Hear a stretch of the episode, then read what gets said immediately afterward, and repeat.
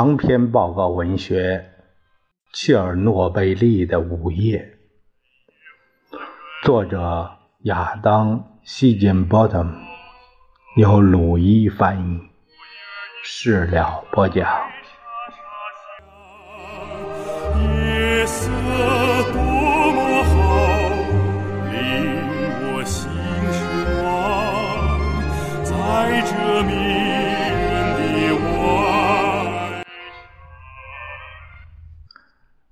谢夫琴科家几百米外，体育大街上正对大型游泳池的一间公寓里，亚历山大·科罗尔正躺在沙发上看书。他的朋友列昂尼德·托图诺夫便在这时轻轻走了进来。自打在核工业城市。奥布宁斯克的莫斯科工程物理学院分院同窗共读时起，两位核工程师的友情已经保持了近十年。如今，他们住在同一栋大楼，只有一层之隔。这栋大楼由几乎一模一样的一居室所组成。里面住着医生、教师和其他年轻的单身核工程师。两人都有彼此的钥匙，随时可以进出对方的公寓。科罗尔是物理教师之子，列昂尼德则是参与苏联太空项目的某位高级军官的独生子。两个人的身体里都流淌着科学的血液。他们出生于五十年代末六十年代初，当时苏联工程师经常以出其不意的漂亮举动令西方震惊。列昂尼德的父亲曾身处苏联高度机密的技术世界核心。负责位于哈萨克斯坦的拜科努尔航天发射场的火箭设施的建造工作。一九五七年，就是在那里，人造地球卫星横空出世。外人眼中的一个由粗手大脚的庄稼汉组成的帝国，第一次粉碎了美国对自身技术。优越性的傲慢偏见。三年后，列昂尼德出生于高度保密的太空城列宁斯克。咕咕坠地后，第一眼就能看见拜科努尔的发射台。在他成长过程中，身边的叔叔阿姨。正是将人类送入太空轨道的那些工作者，他们不仅深受生活在航天发射场附近的孩子们崇拜，更是全苏联人的偶像。列昂尼德的爸爸喜欢跟人夸口：尤里·加加林在没有成为地球上最有名的那个人之前。就曾经看护过还是小婴儿的列昂尼德。一九六一年四月的某个清晨，加加林乘坐的东方一号火箭从发射台上腾空而起。七个月大的列昂尼德就在现场，目睹着耀眼的火箭尾焰消逝于。大气平流层中，一名苏联飞行员成为第一个进入太空的人类。列昂尼德十三岁时，他的父亲被任命为塔林市迪维德切，俄语的中译为“发动机”。火箭发动机工厂的军方代表。全家人因此移居爱沙尼亚。三年后的七月，列昂尼德前往莫斯科参加莫斯科工程物理学院的入试考试。他性格内向，做事专心，一直是一个数学成绩不错的好学生。不过，在苏联原子弹之父库尔恰托夫大力支持下，创立的莫斯科工程物理学院，那可是苏联核工程与核物理的最高学府。入学考试出了名的难。每四个学生中仅录取一名，有些人一考再考才最终被录取。列昂尼德在试卷上奋笔疾书，他的父亲就坐在考场外面的长凳上，耐心的等待。这个年轻人走出考场时，已经是精疲力尽，浑身发抖。列昂尼克只考了一次就被录取了，但当他给母亲打电话报喜时，母亲却请求他不要去。他是他的独生子，一想到核能，他就感到惊恐。他恳求他留在塔林，就在那里读大学。但利昂尼德对这个波罗的海边的小城里死水一潭式的生活全无兴趣。十七岁的他离开家庭，热忱地投奔到原子人、和平原子的信徒的队伍中来了。利昂尼德·托图诺夫。是在一九七七年认识的亚历山大·克洛尔，那时他俩是莫斯科工程物理学院奥布宁斯克校区原子能电厂工程学的一年级学生。整个年级共三十多名学生。对于这些心怀远大抱负的十几岁的工程师来说，这个被十六所其他研究机构包围、与两座小型研究反应堆近在咫尺的综合体，是一个激动人心、处处新奇的地方。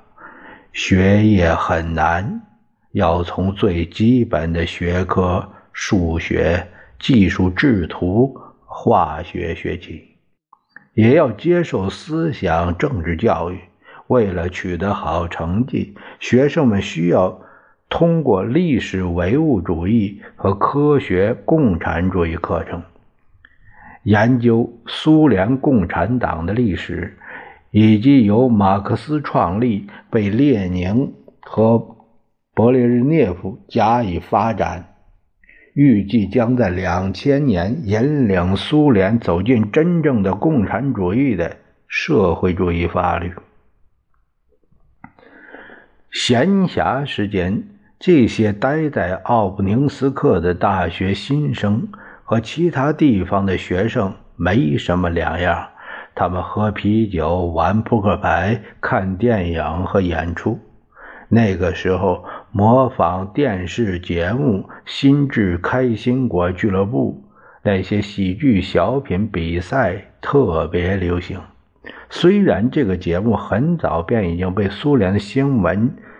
审查机构禁止播出，但却依然以备受全苏联大学生欢迎的现场表演形式继续存在。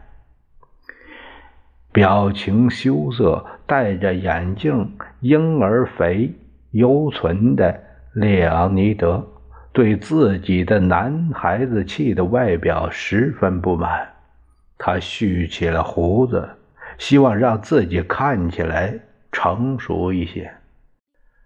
留着一蓬棕色大胡子、笑容迷人的他，颇有女生缘在莫斯科工程物理学院，列昂尼德开始练习空手道。在当时的苏联，这项运动是官方禁止，但却没有明文界定的一长串外国思想和行为之一。关于空手道的相关信息以及地下出版物的形式存在着。列昂尼德从这些非法流通的个人印刷的小册子中学会了拳法和腿法，他还开始练习拳击。尽管好几位导师规劝他说，这可能会造成视力损伤，妨碍他日后在核工业的前途。虽然最终他的视网膜经历拳击场的洗礼后，安然无恙，但鼻子却真的骨折了，留下了经常流鼻涕的慢性后遗症。有一晚下课后，列昂尼德和一位盛气凌人的热力学导师喝醉后吵了起来，两个人越吵越凶，最后在浴室里打成一团。列昂尼德。把那导师的眼睛打青了。这之后，他收到了开除的警告，但出于某种原因被搁置了下来，最终还是留下来了。在莫斯科工程物理学院学习四年后，列昂尼德和科洛尔开始着手毕业设计。